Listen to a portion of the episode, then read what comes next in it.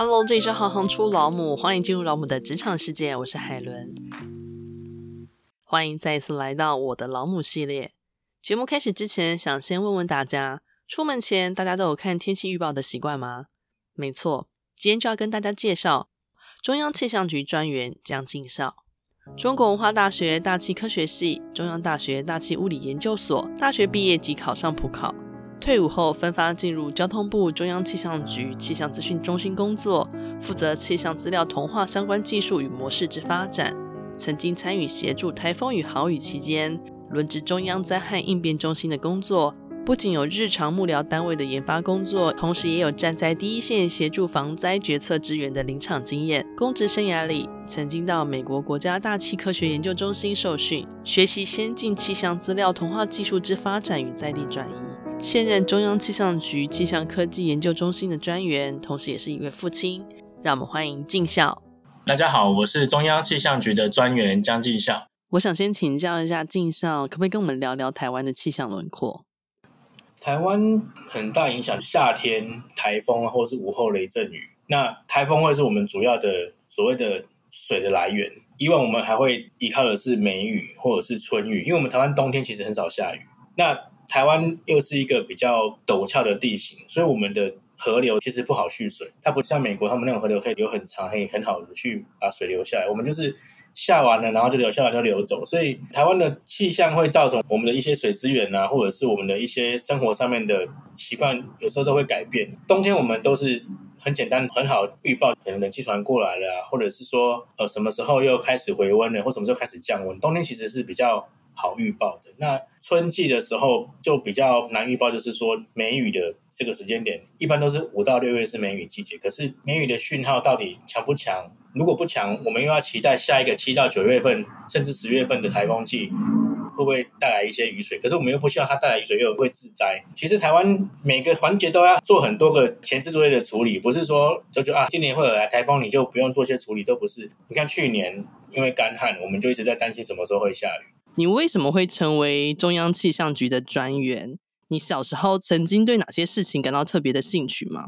我以前最早的时候是从气象局的技师，那做了十几年之后，就调到交通部的邮电司去担任科员，那后来再调回来气象局，然后才升任现在这个专员这个职位，而且到了很多地方，譬如说巴布亚纽几内亚。还有智利，主要是去参加那个 APEC 的电信的相关的会议，主要也是想说，在我学气象领域，然后也去跨足到其他领域去试试看，说在不同领域上面去进行一些涉猎跟学习。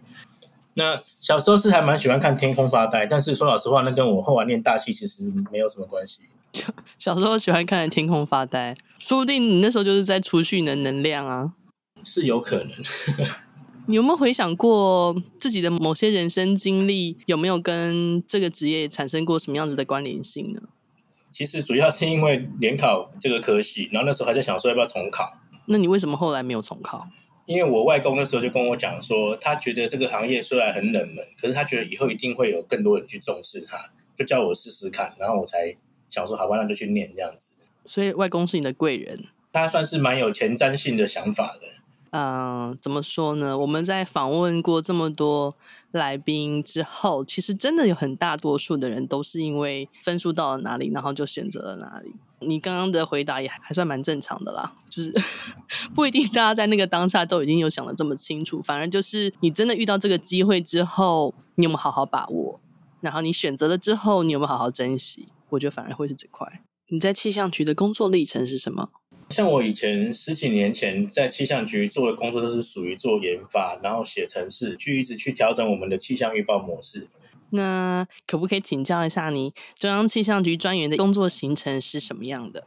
我以前的工作比较偏技术，要写程式。其实这个电脑的模式，你就把它想成说，其实大气呀、啊，就像水一样，是一个流体嘛。那我们就是把这些大气流体这个过程呢，我们用数学把它表达出来。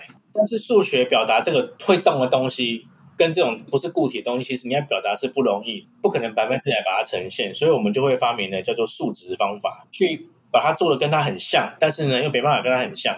我们会把这个模型里面的每一个要件，比如说它的进去是我们的观测一些资料，然后在这个模型里面去算，算完之后呢，它可以去做预报，预报未来的三天的气象的变化。所以这个模型很重要，因为你资料是进来都是固定，每天都会进来。可是这个模型呢，它要一直去做更新。最重要的东西其实是我们叫做解析度。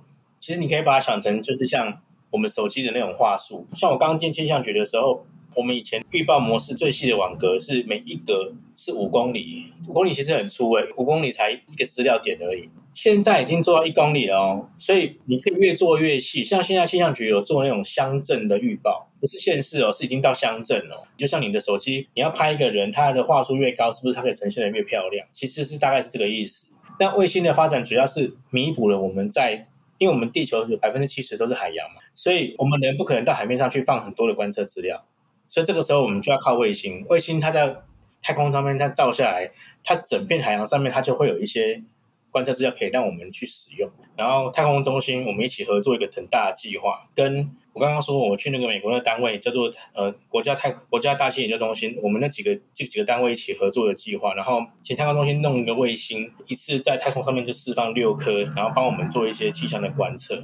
福卫七号它低轨卫星，它其实是。做蛮多可以弥补我们在海面上一些气象资料缺乏的一些地方。你其实你资料越多啊，那品质越好，其实对于我们的预报其实是越好的。你越精准的模型跟越细的模型，你一定要越快的电脑。你电脑太慢的话，结果你跑出来的时间已经超过人家所要的时间。比如说我一个小时要这个资料，结果你跑了三天，那你而且你要更早就可以做完，那你做完之后你还要做一些后处理。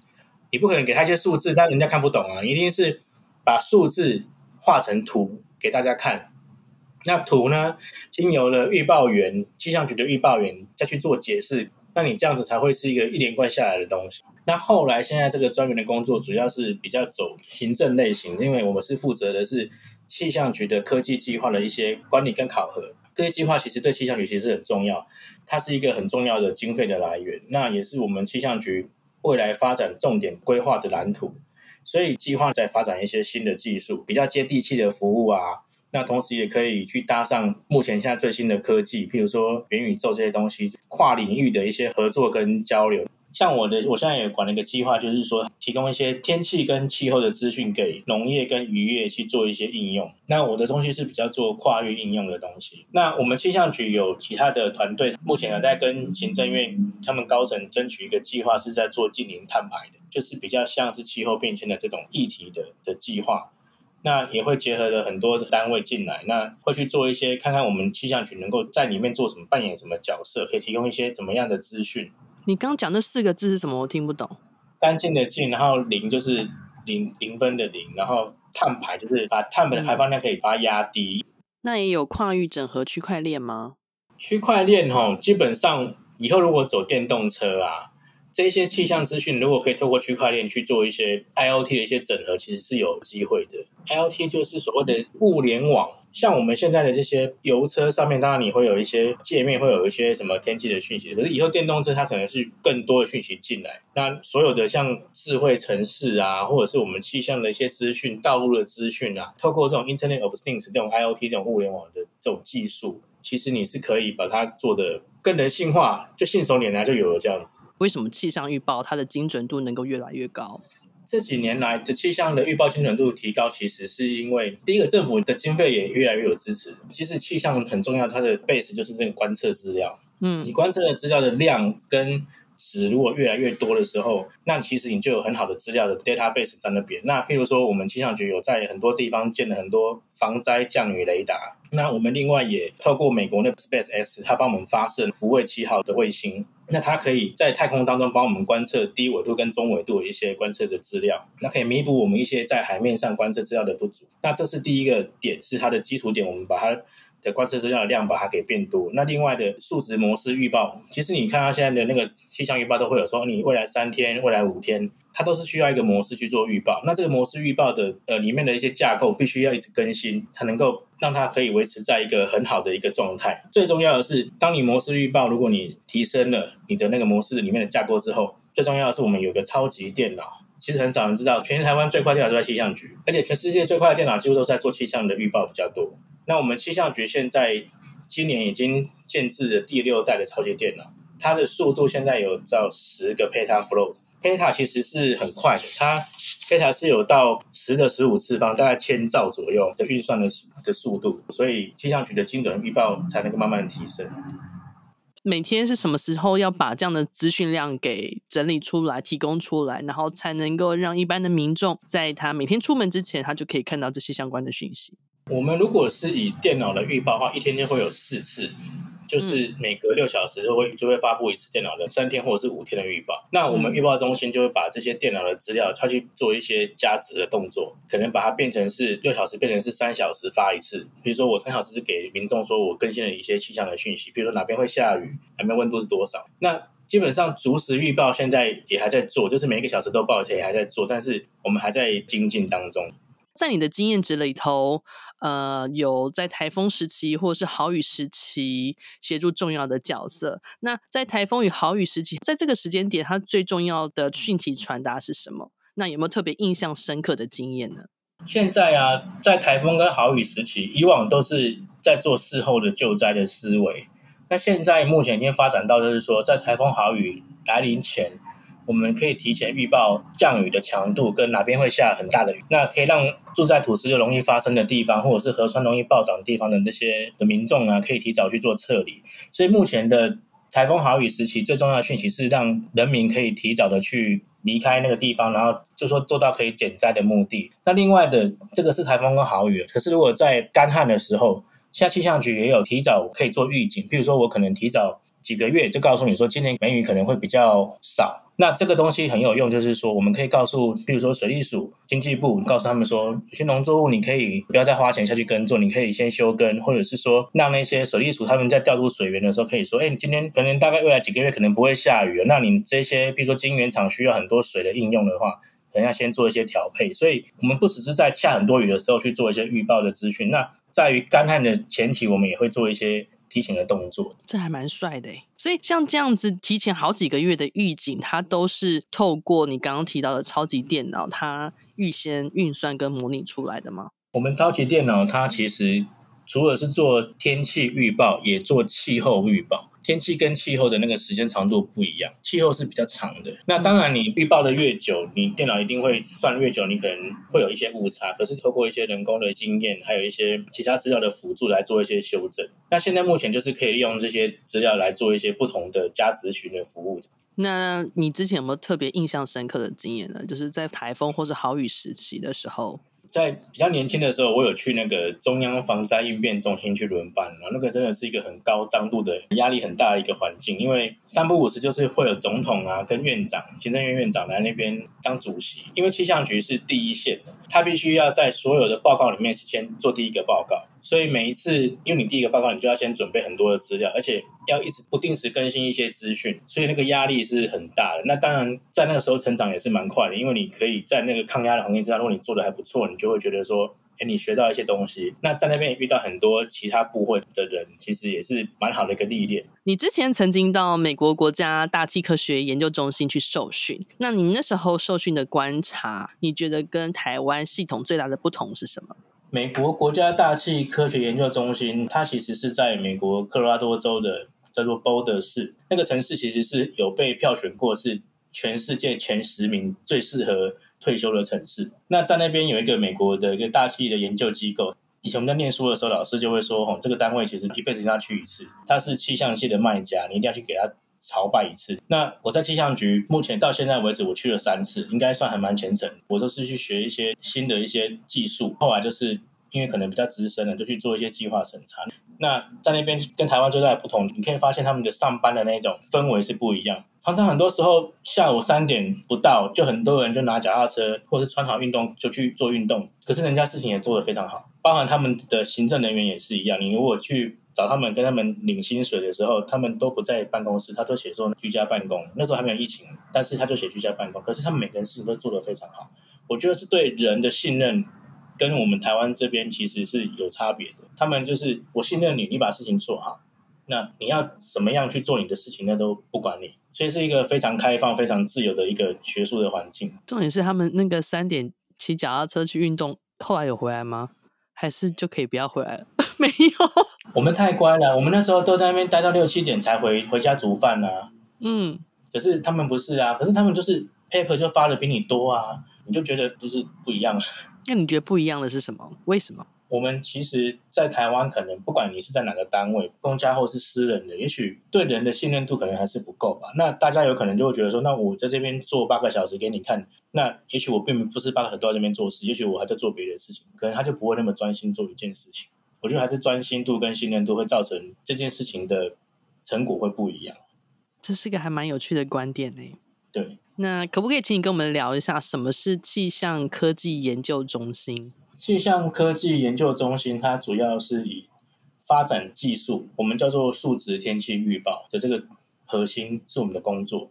那我们中心有很多的技术人员，主要的工作就是他必须有把一些观测的资料呢，把它做一些处理。那另外有一些人是做了去向预报这个模型的发展，那有一些人呢会做的是预报之后的后面的统计的处理，还有。做的是一些气候方面的一些相关的价值的应用，比如刚刚说的那个，如果你干旱的时候，我们可以先做一些预报，告诉你说什么时候它的梅雨也许会比较没有像以前的讯号那么强，那你可能要做一些先前的一些前置作业的处理。所以，我们中心其实做的研发的工作是居多的。那当然还有我这边这一块是做科技计划的管理跟考核，那搭配起来才会是让我们这个中心可以运作的，算是还蛮顺畅的这样子。通常是什么样的科技计划啊？我们的计划有一些都是会去支持我们去购买那个超级电脑。呃，行政院有核定了，有编了十几亿给气象局，未来一直更新我们的新的电脑，让我们可以一直更新，随着日上的脚步去做一些汰换。那所有的这些钱，你其实后面要有计划去撑着，你要能够提出一个规划，你做了什么事情，让上面的长官可以说，那我给你这个钱是值得的。那因为我们这一集是。算是我的老母系列，想特别请教一下你，你觉得母亲对你人生的影响是什么？我妈妈是很传统，那也是一个蛮辛苦的家庭主妇。她在生了我跟我哥哥之后，她就没有没有在工作，她就专心带我们。那因为我们家里面那时候同时又有阿公阿妈还有阿祖都在，那她就是很辛苦，她不只是要带我们，她也要算是侍奉他们的老人家。我从小就觉得说她很辛苦，那。一直到现在，我的小朋友学龄前的也是他帮我带。我本来想说怕他太辛苦，他就说不用，你可以帮我这样子。那我们要给他孝心费，他也不拿。他让我觉得是一个很坚强的一个妈妈，而且他在我很多人生在抉择一些选择职业呀、或者是说要去哪个单位的时候，我每次回来问他，他都会。很支持我，然后不会有一些批评什么，他都会觉得说，反正我就是支持你做就对了，是一种陪伴跟鼓励。不管我后来的决定是好还是坏，或者是那个结果可能是不好的，其实我也不太会有后悔，因为至少在过程当中，妈妈其实都还蛮支持的。这样子的态度有没有影响到你现在在带孩子的状态？我现在就是会觉得说，小朋友就是让他适性发展，然后不是那种很喜欢念书的小孩，那我就希望他就去学个技术。不管你们做什么行业，我都觉得只要是奉公守法，可以为这个社会尽一份责任，这样就好了。不用说一定要念到大学、硕士、博士那种，或者是说一定要他去做什么样的行业。我觉得我妈妈对我的宽容度，我可以用在我的小孩子身上，而且可能可以更加的去宽容度把它放大一点，让他们去更有挥洒的空间。那从刚刚一路聊下来，其实你的职业虽然一刚开始并不是这么。确定的选择，但听下来，你把每一个机会点都掌握得非常好，所以特别想要问看一看，有没有曾经遇过什么样子的挫折？那遇到这个挫折，你当初是怎么克服的呢？怎么讲呢？我是不小心就考到这个大气系，然后进大气系之后呢，就觉得说，哇，那这个以后要怎么办？因为这个可能很冷门啊，而且那时候就听到就是气象局，虽然说我外公跟我说他觉得以后会有很多发展，我就觉得说我还是会担心啊，因为毕竟四年。所以我后来大学我有去念电机系，我去双修电机。我不知道你大学双修电机耶。可是那是一个很悲惨的。我大一，因为我们规定就是说，其实虽然是说是私立大学是文化，可是它有规定，你你要双修电机的话，你的本系的大气性的成绩要到一个水准，你才可以申请。那后来我申请就过了，然后我就开始念，然后两边的学院的院长也都同意我，有些学分可以互抵啊。结果我到毕业前，他们后来又不同意了。就说我那些共同学分，譬如说微积分啊、物理啊，大一的那些共用的课程，他们又不同意，所以后来我念了这么多学分，但是我后来没拿到电机系的学位。你是大学 毕业之前才知道的吗？因为换了一个教务长，然后他们就完全不是很承认以前的那个想法，而且在那个年代，其实算是还蛮学校说什么就是什么，然后你也不能怎么样。那我后来就没办法，因为我那时候大四我就跟着同学，我同学有人从大二就开始考公务员，然后我大三就开始先看他们在考，就我大四就陪他们去考，然后他们没上我，然后我上了，但是我名次很后面。在你刚刚聊的这个过程当中，也有特别提到，呃，因为这个超级电脑，然后让我们可以往后做某个程度的气象预报。那你在这个领域待了，现在待了多久？十几年？二十几年？十七年了吧？十七年。这十七年来，你有没有对于极端气候的观察的心得呢？如果你不进气象局，其实还是感受得出来，因为我们的四季慢慢的不是那么的明显。那你会觉得说，我们的夏天真的是越来越热，而且我们的下雨的这个方式是一下子下很多，然后不然就是都不下。所以这个其实真的是气候变迁所慢慢的造成这样的因素，就是说你可能一次就下很大的暴雨，可是你那个暴雨那些水资源你没有办法很快的把它给储存起来，就流掉了，不是那种涓涓细雨这样慢慢的就累积起来。那要不然就是它都不下雨，那导致我们的水库啊、河川都干枯，都没有办法有水。所以极端气候其实是在我们的生活当中，其实你不用进气象局，我们应该都体会得到这种感觉。像现在才四月，我就觉得像夏天了。有最近这几年有些是台风，虽然生成很多，可是它都不过来。嗯，然后。因为跟海温的变化也有关系，那当然很多人说我们台湾有防雾罩啊，就把它抵掉。但是就是那些海温的变化，有些台风是这样的，就是像以前我们都会说它从关岛啊，然后那边涨起来，然后慢慢的那边过来。现在都不是啊，有些时候在菲律宾旁边就涨起来，然后很快就过来了，让你没有办法去应变。所以这种气候的变迁真的是让这些我们以前认知的这种机制都不太一样。像我们以前教科书都会念说，我们的台风在呃什么北纬的十度以内。几乎是不太可能有台风形成，后来还是有形成啊，有时候会颠覆了教科书的一些上面写的东西。你以后你的电费、水费，比如说你可能夏天很热，热伤害；那冬天如果很冷，还有以后自己的环境、经济的发展、职业的发展，其实应该都有很大的影响。你看我们现在的小孩子，现在遇到这种环境，就是有疫情，那你就会担心他说，我们到底可以留给他一个怎么样的？台湾给他们，然后你地球又是这样的变化，我也不知道。我就觉得把他们生下来，我们这样是不是在虐待他们？我也不知道。或许这是很多爸妈会想的问题哦。对，但是如果像我阿妈现在九十五岁，嗯，他就很开朗啊，他就会觉得说啊，我都已经看过战争了，他们以前那种二战他们都经历过啊，嗯，那他就会觉得说一枝草一点露啊，他也是这样子活下来的啊，嗯，以前。空袭的时候，我们也是小孩子背着，然后我们就赶快跑啊，赶快去找吃的，就这样子啊。非常感谢你，是，谢谢定肖的分享。想不到每天这么习以为常的气象资讯背后，竟然有这么多的资源整合与技术支持。超级电脑的快速运用更是令人惊喜。你也喜欢研究气象吗？